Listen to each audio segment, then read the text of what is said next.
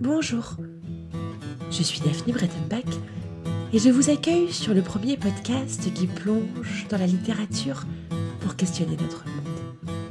Parce que les mots aident à prendre de la distance, à interroger nos sentiments, à mettre en perspective les événements qui agitent notre société. Le podcast Calliope vous propose aujourd'hui un épisode à cheval entre deux cycles qui questionne ce que la littérature dit de la guerre, mais aussi l'impérieuse nécessité de résister à la tentation de l'obscurité. Nous vous invitons ainsi aujourd'hui à plonger dans le magnifique roman symbole de la résistance de Joseph Kessel, L'armée des ombres. Il y raconte une France affamée, sans loi, où la désobéissance civile et la rébellion individuelle sont devenues devoirs envers notre patrie. Un texte à lire et à relire pour interroger profondément d'où nous venons et surtout là où nous voulons aller. Bienvenue dans le monde merveilleux des livres. Bienvenue chez Calliope. Il n'y a pas de propagande dans ce livre. Et il n'y a pas de fiction. Aucun détail n'y a été forcé et aucun n'y est inventé. On ne trouvera assemblé ici, sans après et parfois même au hasard, que des faits authentiques, éprouvés, contrôlés et pour ainsi dire quotidiens. Des faits courants de la vie française. Les sources sont nombreuses et sûres. Pour les caractères, les situations, la souffrance la plus nue, et pour le plus simple courage, il n'y avait qu'un tragique embarras du choix. Dans ces conditions, l'entreprise semblait des plus faciles. Or, de tous les ouvrages que j'ai pu écrire au cours d'une vie déjà longue, il n'en est pas un qui m'ait demandé autant de peine que celui-là. Et aucun ne m'a laissé aussi mécontent. Je voulais tant dire, et j'ai dit si peu. La sécurité était naturellement le premier obstacle. Ces droits majeurs enchaînent celui qui veut raconter la résistance sans romanesque et sans même faire appel à l'imagination. Ce n'est pas que le roman ou la poésie peignent moins vrai qu'un récit attaché à la réalité. Je crois plutôt le contraire. Mais nous sommes en pleine horreur, au milieu du sang tout vif. Je ne me suis pas senti le droit ou la force de dépasser la simplicité de la chronique, l'humilité du document. Il fallait donc que tout fût exact, et de la manière la plus scrupuleuse. Une seule couleur fausse risquait de donner un ton Saint-Sulpice à des tableaux de lutte sacrée. Il fallait que tout fût exact, et en même temps que rien ne fût reconnaissable.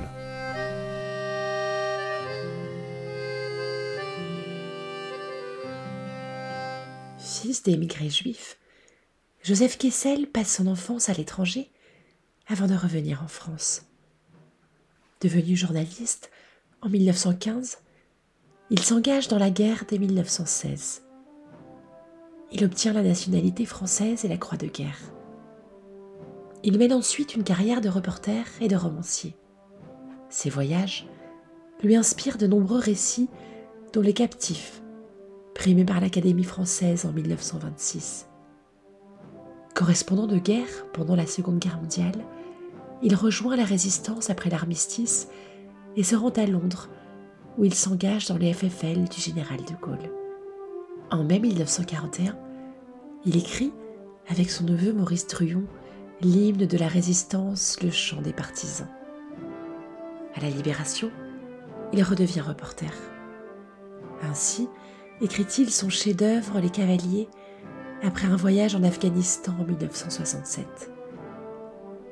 Reçu à l'Académie française le 22 novembre 1962, il décède le 23 juillet 1979. Le récit de l'armée des ombres commence lui en juin 1941, un an après l'armistice signé par le maréchal Pétain le 22 juin 1940. La France est séparée en deux par une ligne de démarcation. Au nord de cette ligne, c'est la zone occupée par les Allemands. Au sud, c'est la zone libre, placée sous l'autorité du régime de Vichy. Peu à peu, la résistance s'organise. L'action est contemporaine à la date d'écriture puisque Joseph Kessel, qui a fui à Londres, termine son récit en septembre 1943. Dans ce texte, à la fois sobre et d'une puissance littéraire bouleversante, le héros national est le clandestin, l'homme dans l'illégalité, celui qui se rebelle. Joseph Kessel rend ici un vibrant hommage à toutes les formes de la résistance.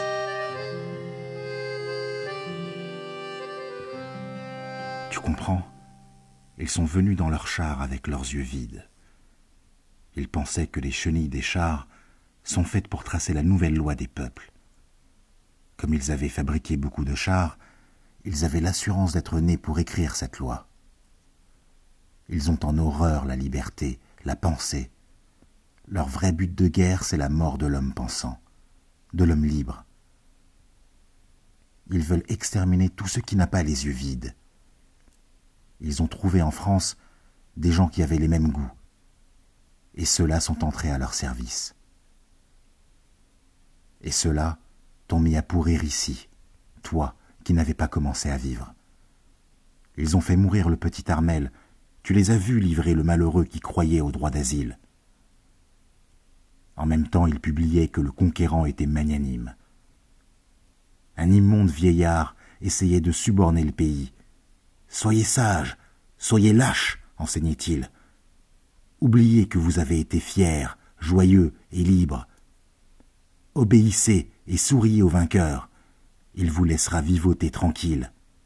Les gens qui entouraient le vieillard calculaient que la France était crédule et qu'elle était douce, qu'elle était le pays de la mesure et du juste milieu. La France est tellement civilisée, tellement amollie, pensait-il, qu'elle a perdu le sens du combat souterrain et de la mort secrète. Elle acceptera, elle s'endormira, et dans son sommeil, nous lui ferons des yeux vides. Et il pensait encore, nous ne craignons pas les enragés. Ils n'ont pas de liaison, ils n'ont pas d'armes, et nous avons toutes les divisions allemandes pour nous défendre. Tandis qu'il se réjouissait ainsi, naissait la résistance.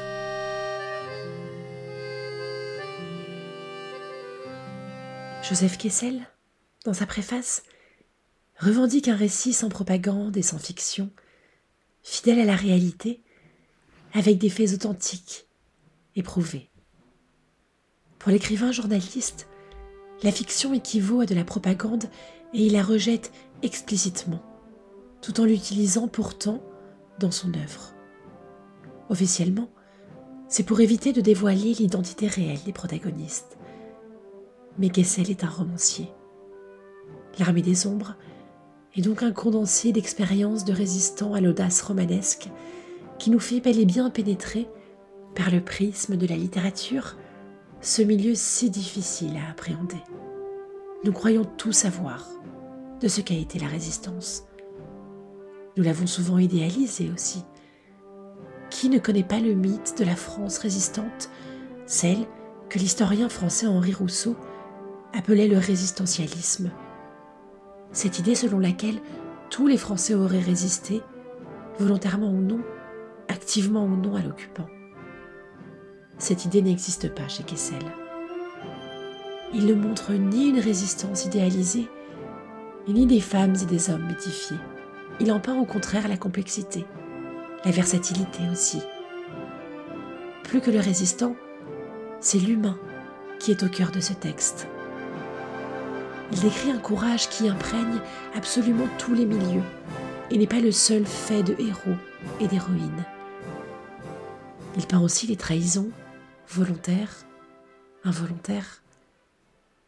Sous l'effet de la torture, aurions-nous protégé coûte que coûte nos camarades? Ce que nous apprend Kessel, c'est que cette question est insoluble tant que l'on n'est pas confronté à cette extrémité. Louis H. parti, j'ai une sorte de dépression. il n'est pas bon de compter les disparus. Et puis je ne dors pas assez tous ces temps-ci. J'ai pensé au mont Valérien, où tous les jours on fusille, à cette propriété de Chaville, où tous les jours un camion amène des condamnés devant un peloton d'exécution, au champ de tir de Z, où tous les jours des camarades sont mitraillés. J'ai pensé aux cellules de Fresnes, aux caves de Vichy, à la chambre 87 de l'hôtel T, où tous les jours, toutes les nuits, on brûle les seins des femmes, on brise les orteils, on enfonce des épingles sous les ongles, on fait passer des courants électriques dans les parties sexuelles. J'ai pensé aux prisons, aux camps de concentration, où l'on meurt de faim, de tuberculose, de froid, de vermine. J'ai pensé à l'équipe de notre journal, renouvelée complètement à trois reprises, à des secteurs où il ne reste plus un des hommes, une des femmes qui ont vu naître le travail. Et je me suis demandé en esprit positif en ingénieur qui dessine une épure, est-ce que le résultat que nous pouvons obtenir vaut ces massacres? Est-ce que notre journal paye la mort de ses rédacteurs, de ses imprimeurs, de ses porteurs? Est-ce que nos petits sabotages, nos attentats au détail, notre humble armée secrète, et qui n'agira peut-être jamais, est-ce que cela balance nos effroyables ravages? Est-ce que nous, les chefs, nous faisons bien d'enflammer d'entraîner et de sacrifier tant de braves gens, et de gens braves, tant de naïfs, d'impatients, d'exaltés, dans un combat étouffant, dans une lutte de secret, de famine et de supplice Est-ce que, enfin, la victoire a vraiment besoin de nous?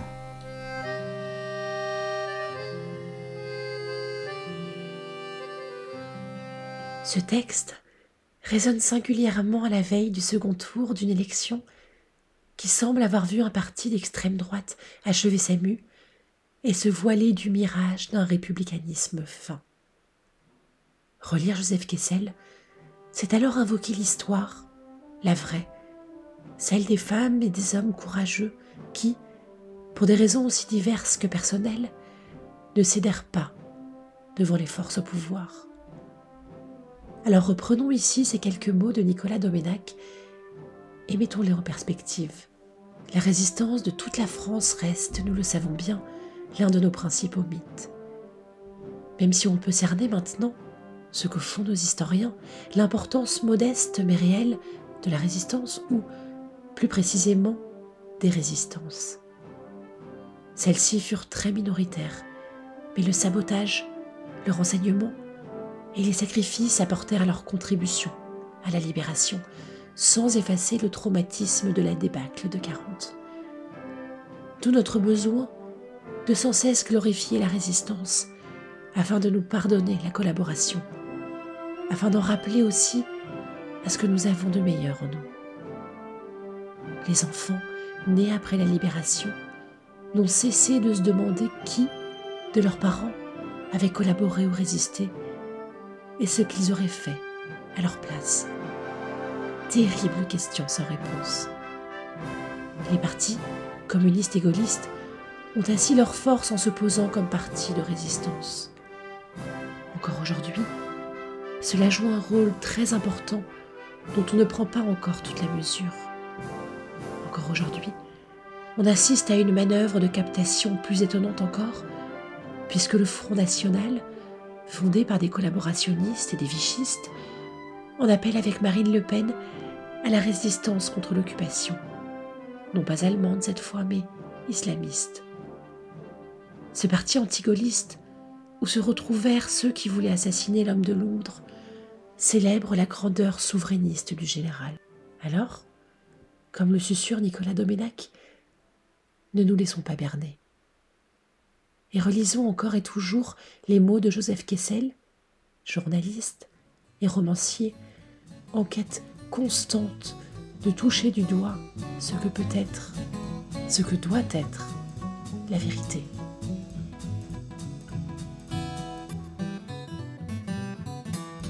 Merci d'avoir écouté ce 34e épisode de Calliope, réalisé avec l'aide précieuse de Régis Madiengo dont vous entendez la voix par des extraits de lecture du texte de Joseph Kessel. La semaine prochaine, nous entamerons un cycle nouveau et fort à propos ces temps-ci, en abordant la problématique de la politique en littérature. Vous aimez l'émission? Dites-le nous avec des étoiles, 5 dans l'idéal, sur vos applications de podcast. Rendez-vous aussi sur Instagram, sur Facebook, et n'hésitez pas à vous abonner à notre newsletter. Et surtout, allez voter pour vous protéger et protéger les autres. Lisez et écoutez les podcasts. À très bientôt.